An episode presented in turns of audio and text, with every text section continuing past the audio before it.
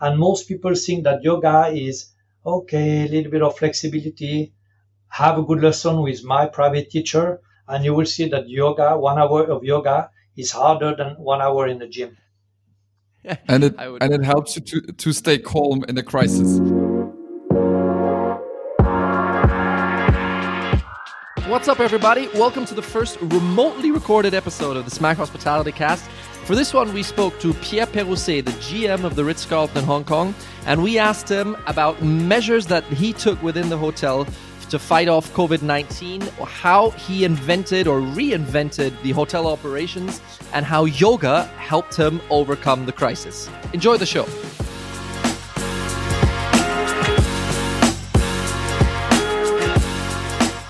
Pierre, thank you, uh, thank you beyond words for, for agreeing to to uh, to come to an episode of of, of Smack. Um, I'm going to start with a with a very easy one. Can you can you explain the last three months of your career in regards to everything that you've experienced before, from from your perspective of a of a GM in Hong Kong? Well, I, what I would like to say is the last three months have been the most exciting you know, there's different way to look at a crisis. You can look at it uh, in a very pessimist way and put your head down, or you can look at it in a very optimist way. And I would say, despite the difficulty that we face in Hong Kong, it's been a fantastic last three months. I have to tell you, it's been very energizing to to live through this crisis. It's not my first crisis. I've been through different type of crisis when I was posting in different locations around the world. This one is very unique but uh, it's been accelerating. It's been uh, it's really been a, a great opportunity for me and, and all the people who work in a hotel to deal with this very unique crisis. Actually, um, I, I had a lot of fun. I'm still having a lot of fun, actually. Yeah, uh, Pierre, tell me, tell me when this this whole um, you know aspect around COVID nineteen when it started for you guys in Hong Kong. What was like the just to give people an idea what the timeline was for you guys in Hong Kong. When was the time when when when you first got the news that there was something coming, and then at what point did you realize, oh, this is going to be this is going to be quite a you know a global scenario that's going to going to affect tra travel globally. Well, it was interesting because, you know, we had a protest in Hong Kong that started in June 2019. And then yeah. it continued until end of January 2020, which was Chinese New Year. And at Chinese New Year, the protest stopped and the virus started to be visible in Hong Kong. So it was really the last week of January that we were aware that there was a virus in China. It already hit Hong Kong a little bit. So that was the first alarm actually, end of January. Did the unrest already have a strong impact on the tourism and, and, and the hotel industry in Hong Kong? So since June last year? Yeah, it did, uh, because normally we run in this hotel about 85 to 90% occupancy year round. And because of the protests, we're running about, you could say, an average of 50 to 55%. Uh, food and beverage was also affected. So we were already in a crisis. And then when the virus hit us in really in February and March and April, our occupancy dropped from 50% to an average of, you know, five, 6% a month. So a very massive drop after the virus started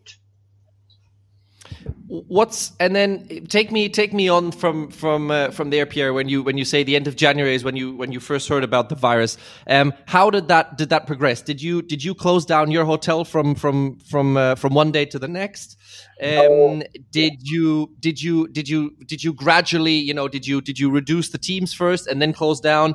Can you can you take me a little bit through the process from from from a gm uh, standpoint for for you in in hong kong okay, of course, the you know the first thing that you need to do in a crisis, the real, real first thing is stay calm, don't panic, think very carefully, and stay very positive. That's the first thing.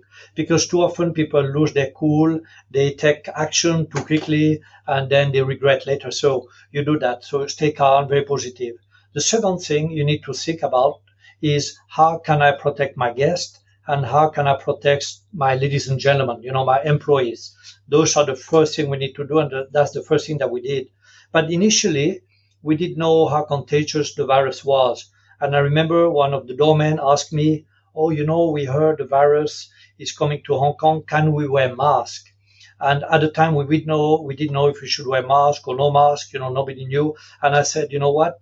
If you feel safer to wear mask, then please wear a mask, which is you know very unusual for hotel. So we allow them Yeah. to wear mask. And within a week, I would say that everybody wanted to wear mask. So we allow everyone, of course, to wear mask because we didn't actually know if it was necessary or not. And thinking that the business was really dropping because reservations stopped, travel stopped quite a bit. So the first thing you need to do, in addition to taking care of your guest, is what can we do to reduce cost? So there's many things you can do. First of all, we close, we stay open. We never close the hotel. So we close a few floors because we did not need all the floors. We close uh, one restaurant. It's a buffet restaurant because serving buffet food is not the ideal during such a virus crisis. We close. We have a club lounge. So on the 116th floor of the hotel uh, for VIPs and so on. So we close it, but we also relocate the club lounge to one of our restaurants. So the guests who would have access to that lounge will still have, you know, opportunity to enjoy club lounge. So those are the first uh, measure that we took in a hotel to not to reduce the staff because actually we never reduce our staff. Nobody lost their job. Uh, the only people who lost their job were what we call casual worker. You know, people who come and work a few days a week or they come for a banquet. So those are the people, of course, we did not need and we use our own people. So those are the few things mm-hmm. that we did, you know. And then, and then, Pierre. So, so how? What, what stage are you in in right now? So, if we if we say, okay, you know, end of January, you said it, it started hitting. You took the first measures. Since did, did you did you was there any point? I think you said there was no point where you actually closed down the hotel completely. Correct. Um, so so and, and what stage are you now at? Do you do you feel that you know travel from mainland China is recovering? And and and give me a little bit of an insight of what stage you are in right now in terms of you know we've because in in Europe we've heard the first.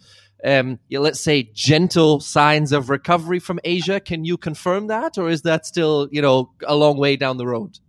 I would say, you know, you have Greater China, which is mainland China, Hong Kong, Taiwan, and, and uh, Macau.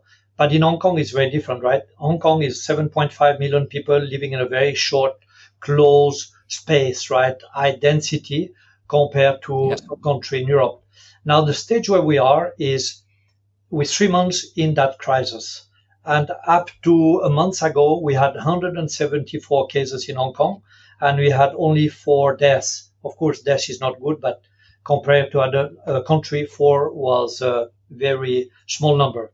And then the every business were open in Hong Kong. The shopping mall, the restaurant, everything was open, the bars. And all of a sudden, after two months, then the case started to accelerate from 174. We now are in the last four weeks to 1,026, which again, in, in proportion to the population is very small. But what happened in the last few weeks is that the government took some different measure. And what they did, they implemented something that works very well. That means every guest entering the hotel need to have a temperature check. We have two infrared camera, one at the staff entrance, one at the main entrance, where people pass in front of it and we know the temperature. If the temperature is over 36.3 or 36.5, then the guests are refused entry to the hotel. It's very rare. When they enter the restaurant, again we check the temperature. But this one this time with a, a gun, you know, it's a gun a temperature check. The capacity of the restaurant are only allowed to 50%. So if you have 100 seats, you can only have 50. There need to be a distance between every table of minimum 1.5 meter, and they can only be four guests per tables. So those are preventive measure. In terms of hygiene, every 30 minutes we disinfect the entire hotel, meaning the lift, the button in a lift, the escalator ramp. Uh, every time a guest eat in a restaurant, after they leave right away, we clean the table, the chair, the armrest, the salt, the pepper, the sugar, everything that everybody touch. There's soap and sanitizer that is offered to every guest as they enter the hotel, as they enter the restaurant. And basically, this measure have been very good because you don't have a lot of people. There's a lot of space between the people, and that allow us to keep a few restaurants open. We had to close the bar. We have a bar on the 118th floor, uh, which is fantastic. But why we have to close the bar? Because people go for a drink and they get together five, six, seven, eight, nine, ten people, and that's dangerous. So you have to close it. You have to close the spa. You have to close the fitness center because you know in fitness center people use many pieces of equipment. It's difficult to follow. So basically, we operate the hotel and we operate some of our restaurants at 50% capacity, and it works very well. And since those measures have been put in place, we had in the last 10 days some day 5Ks, 4Ks, 0Ks, 2Ks. So it's working very well. So uh, this period of semi-lockdown or st- strong measure will be on until May the 7th. And I think it's very good. And if we can keep this measure, and let's not forget the border is closed, I think Hong Kong is in a good shape to stay away from the virus as of probably middle of May. So those are the measures that we more or less have in place to protect population, guests, employees. So now with the borders being closed, with, with the borders being closed and not a lot of tourists coming in, but but you're still being open. What occupancy do you have at the moment? How many guests okay. uh, come to to the hotel, and how many maybe locals come to the restaurant? Are people feeling safe to leave their house and go to a restaurant because of these very strong preventive measures? Okay, so first, first of all, you have no tourists because the border is closed. Only Hong Kong resident can return. And if they come to Hong Kong, or let's say somebody can come to Hong Kong because like me, I'm a foreigner, but I'm a permanent resident now. If you arrive in Hong Kong, you need to be on a quarantine for two weeks, either at home or in a hotel if you have no fever. So that's means very small number of people are returning to Hong Kong. Now, the occupancy that we are running now is five, six percent, very, very low. Uh, the restaurants are not bad. Uh, to give you an example, we have a two Michelin star restaurant, we have a lounge and bar, and for Easter, the four days of Easter, we did 2,000 covers. Why the guests are safe? And they feel safe because of all the measures that I just spoke about before, you know, temperature check, sanitizing the lift button, distance between tables. So people feel safe and they, and also another thing that everybody need to wear a mask. They all wear a mask. So guests feel safe as long as these measures are in place.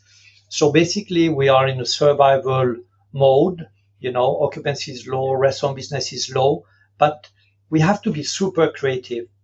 And as a general manager during a period like this, you cannot just I didn't talk so much about the cost that we cut. We cut a lot of cost in a hotel. That's the first thing that we need to do. Uh, do we need we need to cut decoration, maybe flowers, uh, everything that is not necessary. We have to reduce, and that's easy to do. But then the important thing and the fun thing to do is how do you create a product or experiences where locals, because locals are your only hope of business. So how do you create experiences to attract local to actually come to your hotel to dine or to stay in a hotel. And that's what actually kept us alive. In the last two months, I had to change of being, you know, an hotelier operator to an hotelier inventor. So you have to be super innovative, super creative, uh, super full of energy and create a lot of experience. And I can tell you some of the experience that we created in this hotel if you are interested. Yeah, what what please? What were, oh, yes, very interested. So, for example, you know things we never did before. So we have a we have an e-shop, right? So on the e-shop we said uh, four weeks ago, let's do a flash sales. Hotel never do flash sales. Flash sales mean you take your room rate, you take your restaurant uh, set menu, you take a voucher, and you sell them at a discount. It was at eight years anniversary, uh, middle of March and we decided to offer a 31% discount, uh, which we put online, and we list listed different products. So you could come to the Chinese restaurant, the two-star Michelin, and with the name is Tin Hin, and order a menu that normally would cost uh, 1,500 Hong Kong dollar, and you would pay 30% less. You would go to a Tosca restaurant, is one-star Michelin, have a lunch menu that normally cost in Hong Kong dollar 600 Hong Kong dollar and you'll pay 450. So this was something we have never done before, and we did it. We put it online for a week, and in one week, we actually reached a revenue in uh, US dollar of more than 600,000 US dollar. Fantastic sales. And the people who bought those voucher, they can redeem them between the months of March, April, and May. And for example, they bought a lot of afternoon tea, thousands of afternoon tea. That means every day, every weekend, we are full for afternoon tea. And when I say full, I'm talking about between 80 and 140 people coming for afternoon tea. So this was a very interesting thing using e-commerce. Uh, then we created other experiences. For example, you need to attract families. You need to attract children. They are bored. They are at home. So we created what we call a Ritz hotelier. What is a Ritz hotelier? A child that is maybe eight years old come to the hotel and he spend four hours in a hotel. And we have four model. The first model is housekeeping. He learn how to clean room at home, not not like you clean a room in a hotel, but make your bed in the morning, dust your bedside table, clean your floor. After that, he has a class about table manner. How do you sit at the table? How do you use fork and knife? How do you stand? You know, how how do you behave at the table? The third model is how do you set up a table? You know, where do you put the glass? Is the fork on the left? Is the knife on the right? So they learn these few things that they can use at home. And the fourth classes is a cooking class when they learn how to make a pasta.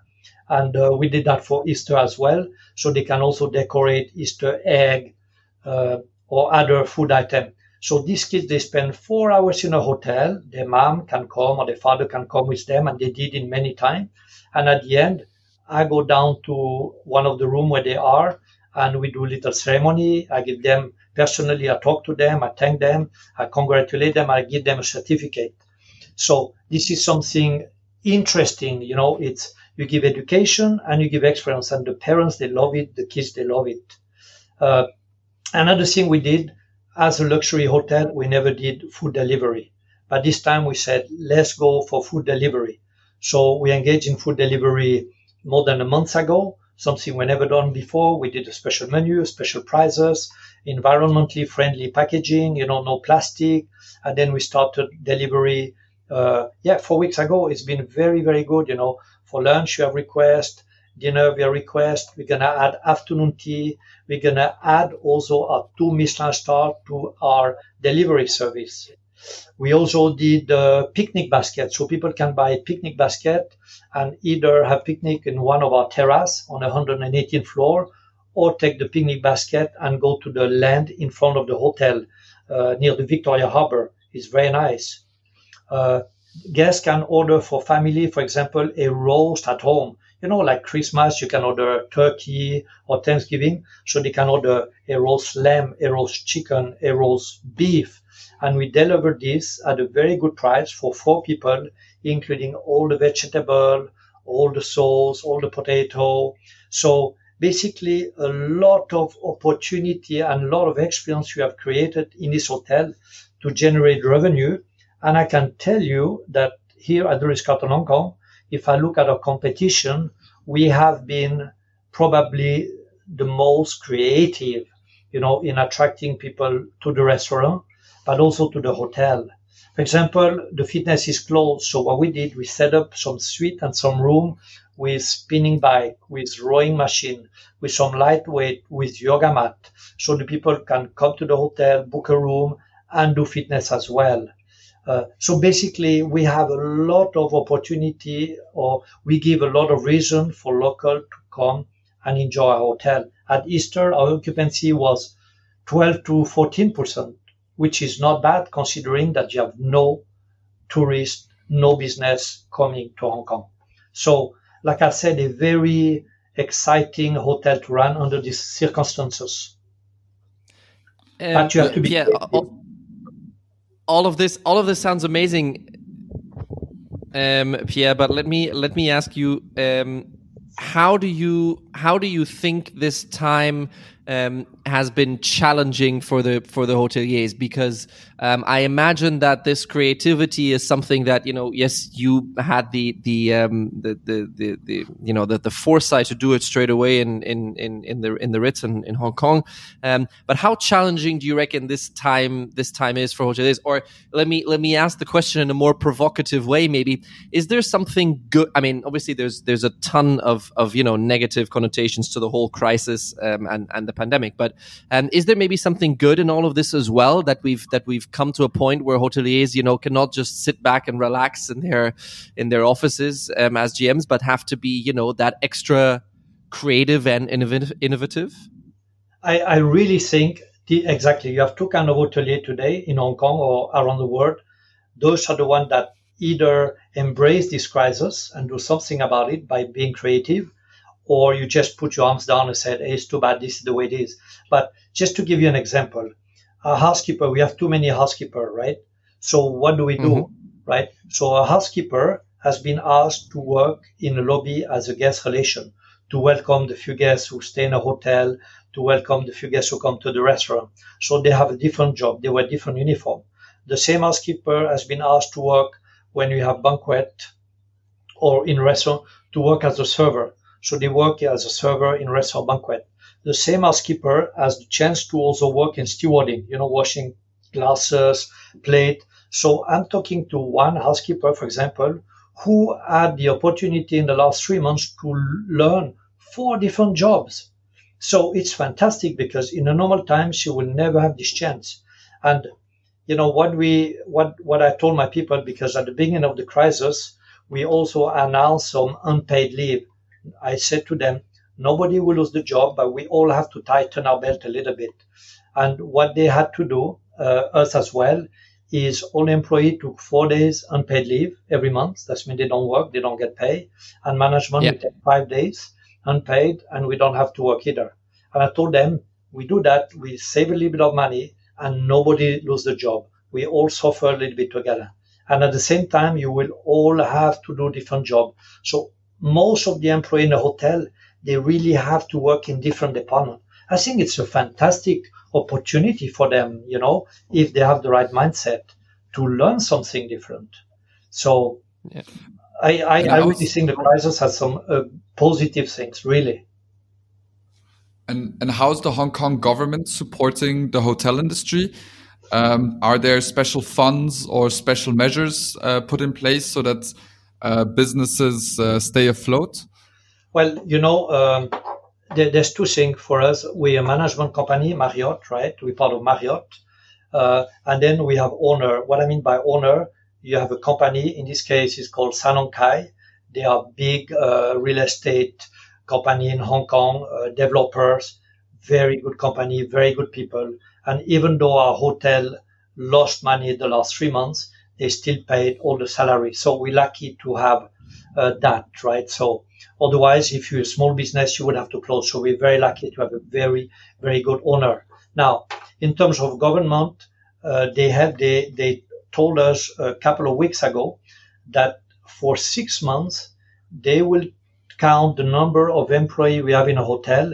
In this case, you have more than 600 full-time employee, and half of the salary of the basic salary, which is about 18,000 Hong Kong dollars, about 2,000 uh, euro more or less. Half of that salary they will pay multiplied by the number of employees. So basically, they subsidize, you know, for 600 people about 1,200 US dollar a month, which is not bad. And that can be effective from June, July, August for six months afterwards. So the government is definitely helping uh, the best way they can. So you have the owner who help us, you have the government who help us, and then we help ourselves. It's really different people that help each other so that nobody lose their job.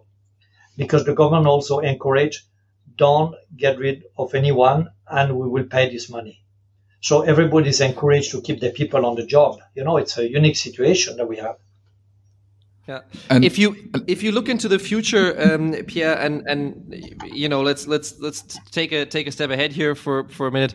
Um, how how do you reckon um, business will resume if we if we look at you know the the the fact that you you don't have any tourists in Hong Kong, which probably like most major cities in in, in Asia um, or around the world, you you largely live off the tour of the tourists, which which are not going to come you know probably if if push comes to worst, maybe not until August, September, October. Um, give me give me your um, your very honest answer. What's keeping um, what's keeping you hopeful that that tourists will come back, and what kind of um, travel patterns do you do you reckon? And I realize it's a different, quite difficult question because you know we've we've never experienced something quite like this. But um, what kind of travel patterns or, or, or or changes will we see to travel? You've talked about hygiene already a little bit. Do you reckon hygiene is going to be a bigger focus now going forward? Are people going to be more you know attentive, or or, or, or is that going to be more of a factor in the booking process? What's your what's your take on that? Well, of course, the the cleaning process will have to be elevated. Overall, you know, the cleaning process in a five star hotel or even in Hong Kong in general is pretty, pretty high, I have to say. But when you're talking about what is the future, so basically, it's not a surprising question, Fritz, really, because I thought about it and we need to think of what will happen the next months, two months, three months, six months in order to, to plan accordingly. So basically, we have three scenarios. Scenario number one is Hong Kong recover just Hong Kong, right? The city of Hong Kong will recover and business can go on normal in Hong Kong because at the moment there cannot be assembly of more than four people. That means you cannot have weddings, you cannot have uh, business function, you cannot have social function. But once the virus is under control in Hong Kong and we're in a good way, so my forecast was, let's say from June onwards, Hong Kong is back to normal, phase one. So the only business we will have is within Hong Kong. That means hotel occupancy will not move much, but the F&B business, especially the catering, the banquet, will be very strong because all the weddings that could not take place will start to take place from June, July until the end of the year, and is very strong at the book.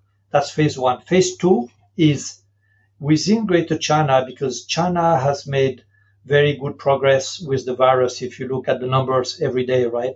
So it seems that China is in a good place. They still have a way to go in mainland, but the hope is that let's say by July, within Greater China, that means mainland, Macau, Taiwan, and Hong Kong, people can travel. If people can travel between Hong Kong and mainland, that would be fantastic because I have we have 40% of our business normally is from the mainland you know.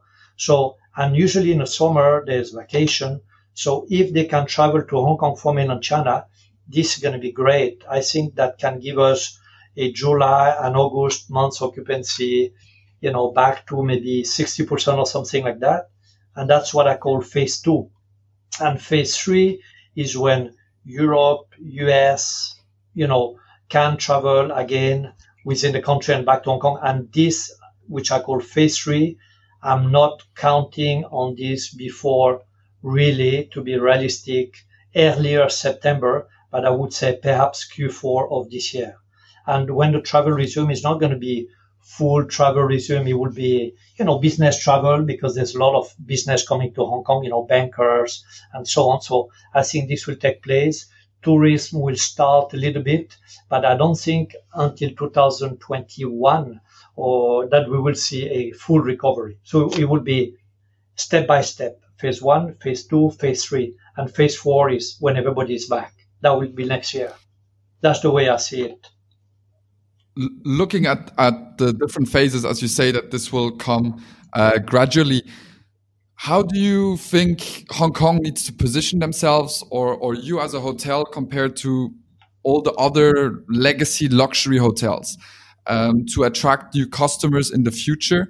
Do you think the aspect of strong preventive measures, hygiene will be a strong driver uh, for travelers to come to Hong Kong as they feel safer there?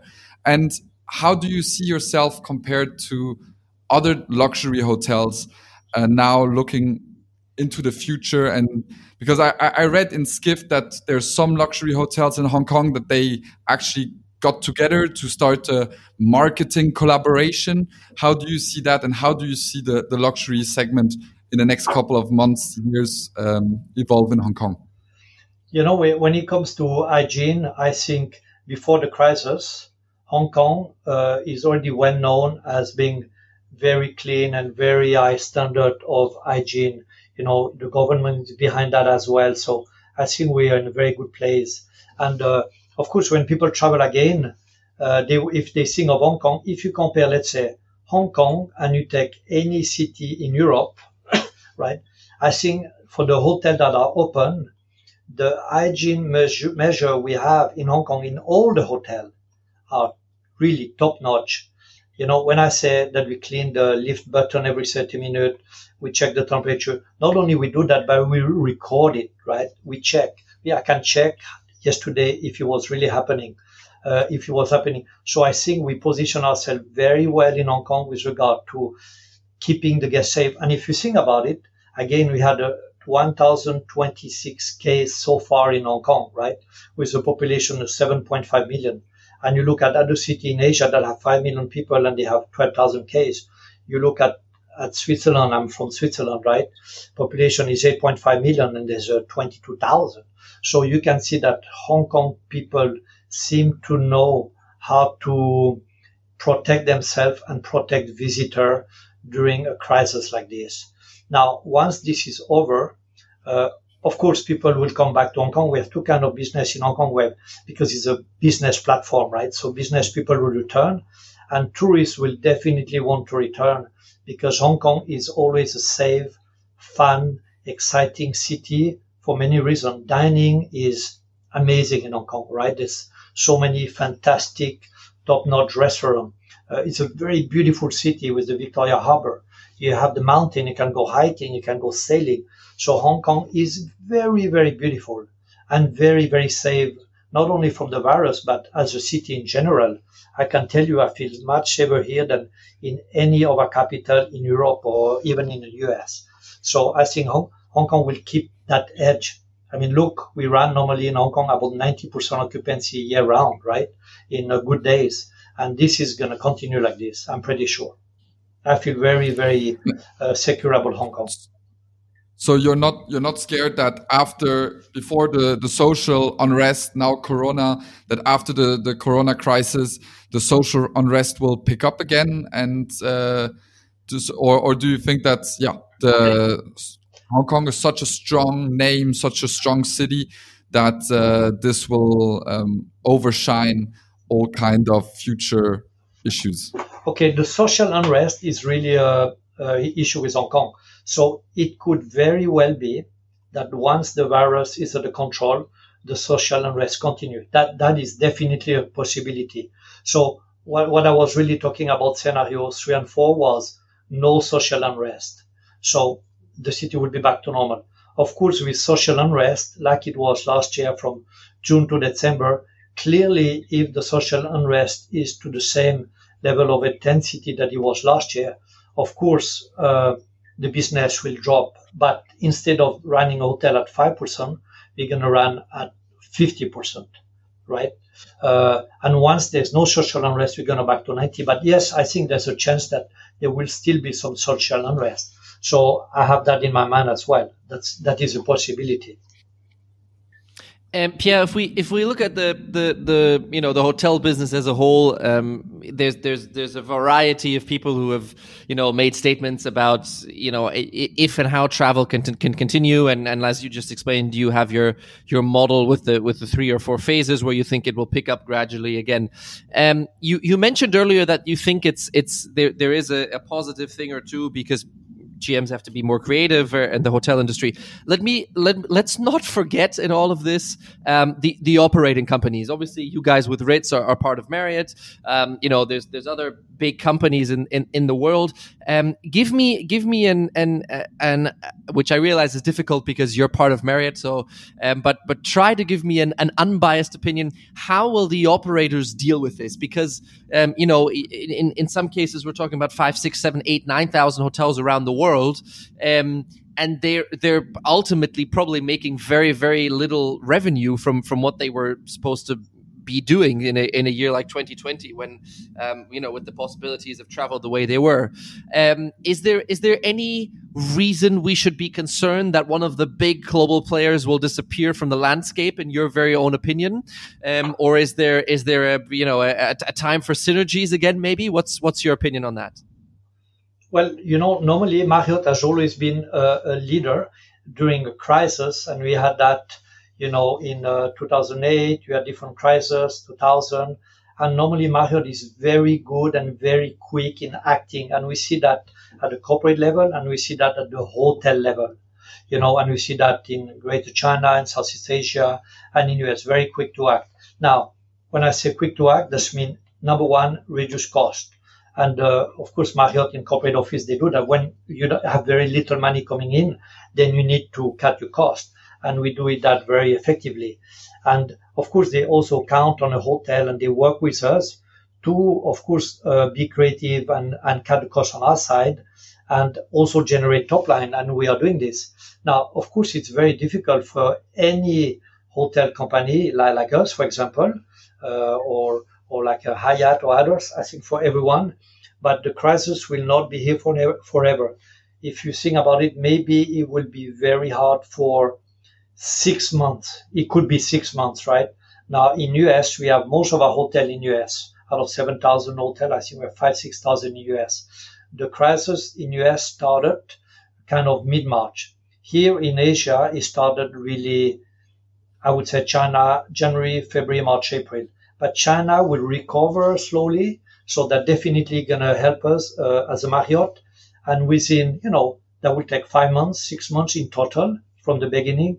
And US we started in March. So basically, it would be difficult for every company for a period of very difficult for a period of about six months. But six months, if you think of the longevity of a company, right, big company, six months is not the end of the world. It's going to be difficult. We have to be careful but the business will return. Everyone knows that. I know that. You know that because you know that as soon as you can travel, what are you going to do? You're going to travel, right? And everyone will do the same. So difficult, yes, but a big company, I think, uh, are smart enough to stay alive and navigate through a crisis. Yeah. Um, is there is there maybe a chance here as well for, for for again for for the operators? If we talk specifically about things like brand you know loyalty the, the loyalty programs or is this maybe more a threat to the loyalty programs? You don't know talk about Bonvoy or it can be one of the others or Hilton Honors whatever it may be. Um, what's what's your opinion on on this whole aspect of of, of because uh, loyalty the way we once knew it we agree was was a little bit on the on the on the downside yes you had your regular guests but you know with with new generations coming in, they weren't really too concerned of whether it was ultimately going to be a you know a, a Ritz Carlton or a, a, a Sofitel. But is is that maybe is there an, an, a, a, realistic chance that that will change again because people will you know cherish the, the, the values or the the standards they can expect from a from a branded hotel they've loved and got comfortable with? You know, if I'm a Bonvoy member and I trust uh, Marriott, that's why I'm a Bonvoy member. I will see how a company will react during time of crisis. And if you look at all the precautions that our hotel have taken, using my hotel as an example, I don't think there's any hotel anywhere in the world other than that that would have such a high level of you know hygiene. We have an hygiene manager, right? We work with government. I, I think the guests know that we take this very seriously and that we we always put the safety of our guests as a first priority, and they know that. So they know that there is nothing that we can do about, but they know that when they stay in any of our hotel in Hong Kong, for example, it can be the W, it can be the. Regis, it can be JW Marriott, they will be very safe. And that's why actually we still have occupancy. That's why we still have restaurant business because some of these Hong Kong people are also board member. So once the market is open, I think our Bonvoy member will be feeling very safe uh, and will definitely return. No question about it. Yeah, let me let me ask uh, about about communication, uh, um, Pierre. How how important is is communication going to be with your guests for, for the reasons you just mentioned? Hygiene, you know, the, the the the feeling of safety, transmitting the feeling of safety to your to your guests, and how important has has communication with your guests been throughout the past you know two two three months that you've been in this in this in this crisis and did you did you do anything specific in terms of your your external communication well it's, it's also a good question because you know communication is very important you can see the one who communicate well with the community they do better uh, look at for example uh, in new york right you can see governor Cuomo always talking and communicating so here our communication with our ownership is very frequent, almost every day. Our, our communication with head office almost every day. With my executive team, of course, it's every day. Communication with my ladies and gentlemen, my employee is every day. We talk, we communicate. They know where we are. We know where we are with safety. And then with our guests, if you're a Bonvoy member, you constantly receive communication from Marriott because, you know, I think almost every week they update on what's happening in our hotel around the world, the safety measure that we have, the hygiene measure that we have. So I think both employees and owner, and in this case, Bonvoy member, know exactly what's happening in our hotel. If you Bonvoy, you know a lot more than if you're not a member. So the communication from our uh, head office is actually uh, very appropriate from what I have seen. And Ritz Carlton luxury uh, has is always a, a very high touch, um, high service hotel and and and, and operations. Looking what, at what you said, you said okay, hygiene, preventive measures is, is everything is very important and will be a sort of new kind of luxury. Um, how do you see the, the use of technology increasing also in the luxury segment? You said that you used a lot of e-commerce to generate um, additional sales. Um, so, do you think that the use of technology in your operations, but also in the distribution, will have a much more important role um, after the Corona crisis? Well, um, definitely. I mean, before, dur during, even during the Corona crisis, and after I think technology is extremely important. You know, today, if we didn't have any technology, we could not communicate to our guests. You know, our e-commerce is, is a website, right? So on that website, you go on your phone and you can see all our offers and you can buy items very quickly. It's very good.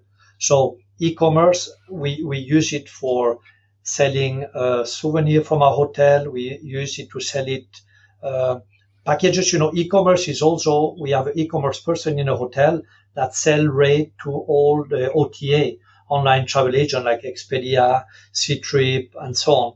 So it's, and this is a very, very important platform that we have seen growing year after year. Uh, and that's e-commerce is one of them. Social media are very important being whether you use WeChat or Instagram or Facebook, you need to be a little bit everywhere, right? And using also influencer. And we see that when you're very active on social media, you also you have the right picture, you have the right text, you have the right promotion, you attract people. Your website, our Ritz Carlton website, for example, people go on a website, but they don't use uh, desktop. They do, but a minority. Most people do it on the phone. So everything we need, everything we do need to be mobile friendly. So when you open the screen on your phone, it, it looks great because desktop and the phone is different. It's easy access that you don't have many steps. The picture of your eShop need to be better. And you said, are we improving during the crisis? For example, I'm looking now at our eShop and our eShop is good, but I don't think it's great. And we are investing now. We, it will be ready maybe in two weeks in using a better platform so that eShop look better and it's more user friendly. So really the, this crisis will make us a lot stronger than we were six months ago. More creative and you, strong. Do you think also for internal processes and, and during stay touch points with, with your guests as employees maybe will need to have less contact to be able to, to, to be safer? um, with the guests or or all the different lists and and standards which which you need to also communicate and and track do you guys are, are you guys implementing a lot of new measures or or do you think that in general the way how you perceive maybe a uh, luxury service uh, maybe will be more through your guest via their mobile phone even during the stay or do you think that there will always stay this very much high touch personal service? Well, uh, you know, for example, you, you can check into a hotel with a mobile app. You, you Marriott Bonvoy, you check in, so you actually don't need to go to the front desk if you want to. So that's already possible. Uh, soon you're going to be able to open your door just with, with your phone. We're going to install that. So, but I think in, this is valid for every hotel. But in a luxury hotel, you know what people like, what people love, what people need in a luxury hotel. It's actually to have interaction with our people. What I mean is when you travel long way and you're here on business or pleasure, you want somebody to say, good morning, uh, Fritz, for example, welcome to the hotel. Great to have you here. How was your trip? You want that love. You want that personalization. Uh, and that can only be provided by, by humans. So yes, the technology is great because it makes everything quicker. But why guests return to a hotel is not only because of the view or because we're the highest hotel in the world, but I can tell you it's because of the warm and genuine care of our people. And this will stay. Now, if you say, touch point, are we still going to shake the hand of our guest or not? You know, maybe the first months, maybe not, but I'm sure that after, you know, a couple of months, people will have forgotten about this virus and everything will be back to normal, honestly. Pierre, tell me um, one, one, one last uh, question or, or, two last questions, if I may.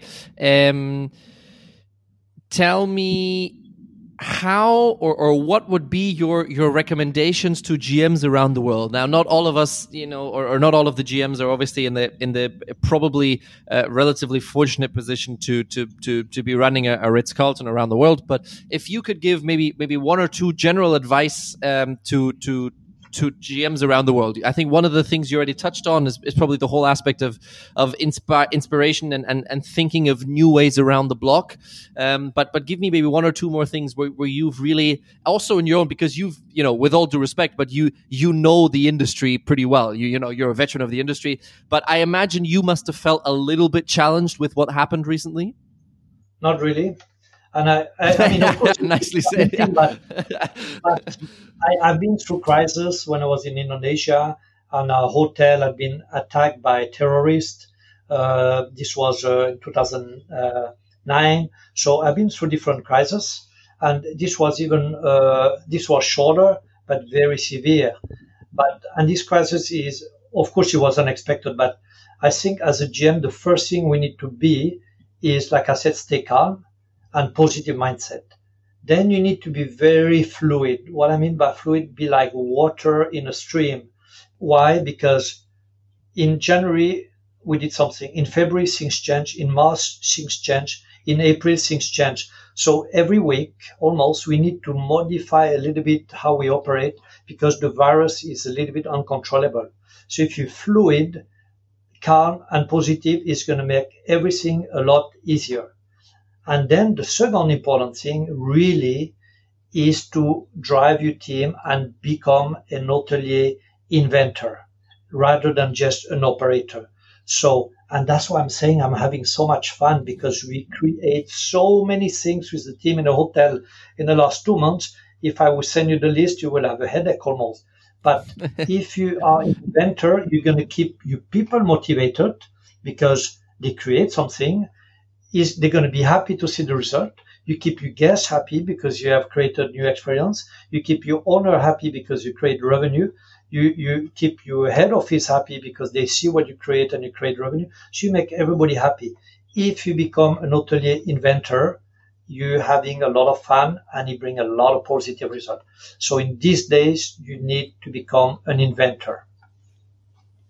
Perfect, uh, Pierre. We have a tradition here on the on the podcast, and that is that uh, we end every podcast with with three short questions with the request for a short-ish answer. Um, so if you if you don't mind, I will fire away with those because just like that, fifty minutes have passed. Um, so so here's my my three short questions, uh, Pierre. Your favorite thing about hospitality is guest and employee, guest and employees. Okay. Um, the last place that you traveled for, uh, you traveled to for leisure. Where was that, and what was what was memorable about the trip? I went to a fantastic. That was actually just just before the, the crisis. I was escaping between the quarantine. I went to Chiang Mai in Thailand, 45 minutes away from from the city, and I, I did a week yoga retreat. It was yoga in a resort that also provided vegan food and we had a lot of ritual. Imagine I was on holiday and I get up every morning at six. So basically it was a spiritual retreat which included yoga and vegan food in Chiang Mai. And that was amazing. very, very. I didn't take you for the yoga type here, but that's very, very good to find out. Um, oh, uh, ah, something you would recommend to GMs? You know, I climbed Kilimanjaro uh, three years ago with my two sons, right? And I'm not really a hiker, but I was, uh, you know, the highest mountain in Africa. That was fantastic. Yeah, yeah. And I, since then, I pick up yoga. I always did fitness, and I recommend yoga to everyone because you improve your strength you improve your balance, you improve your flexibility. And most people think that yoga is okay, a little bit of flexibility. Have a good lesson with my private teacher, and you will see that yoga, one hour of yoga, is harder than one hour in the gym. and it and it helps you to, to stay calm in a crisis. Yes, it, I, you know what? Every morning I do three different breathing exercise, and then I do my yoga, and later I get ready for work and everything. So, so we add that to the list, Pierre. So we say you need three things in a crisis. You need to stay calm. You need to become a hotelier inventor rather than operator, and you need to do yoga. We add it to the uh, to or the to the to the list. yoga or stay or, or, do a physical activity that will keep your mind and body in a very high spirit Going. level. Yes. Yeah. And then the, the last the last question, Pierre, that we that we have for everyone is, um, which I realize is probably a little bit of an awkward one now, given the situation. Um, in your opinion, the next big thing in hospitality, what will that be? The next big thing or the next bad thing? The, or the next big big. Or the next big thing in hospitality. Uh, I would say this. Yeah, this is an interesting question because the big thing in hospitality. I would say probably, and I've seen that here, uh, mostly in food and beverage, and is the business of delivery and pickup. Because, you know, in the past, people didn't really use delivery business, right? And I was talking yeah. to somebody around a restaurant in Singapore, for example, and they closed, but the delivery is huge. And people like delivery in a way because it's like you're at home, you watch Netflix, you don't go to the cinema, you want Uber yeah. and delivery, you can be home, you don't waste any time. I think that's that's one of the biggest opportunity for food and beverage in a hospitality. Perfect. Pierre, Amazing. thank you very much for your time. Thank you very much. You're most welcome, gentlemen.